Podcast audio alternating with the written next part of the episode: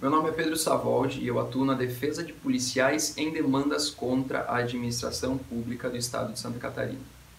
Hoje eu vou falar o porquê dos policiais civis não poderem sofrer qualquer forma de redução salarial enquanto estiverem afastados para apuração de processo criminal ou de processo administrativo disciplinar.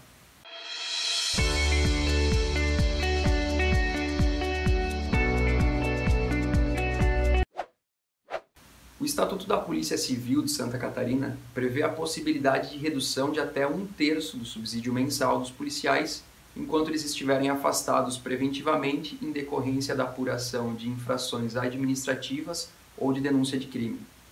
E desde 2008, o Tribunal de Justiça também já havia confirmado essa possibilidade de redução com base no Estatuto.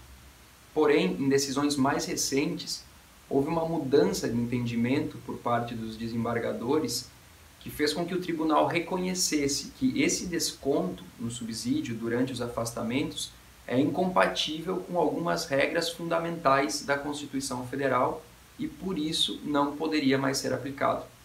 Por exemplo, a decisão destacou que essa redução de um terço vai de encontro até mesmo com o princípio da presunção da inocência, já que o desconto no salário do policial pode ser visto até como uma forma de punição antecipada a um servidor que ainda não foi julgado.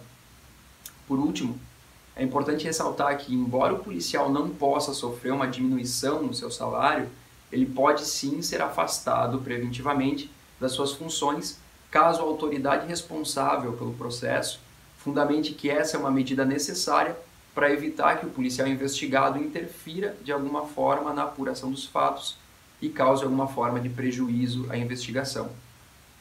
Se você quer saber mais sobre esse assunto ou ficou com alguma dúvida, deixe seu recado aqui e não esqueça de nos acompanhar nas nossas redes sociais. Até o próximo vídeo.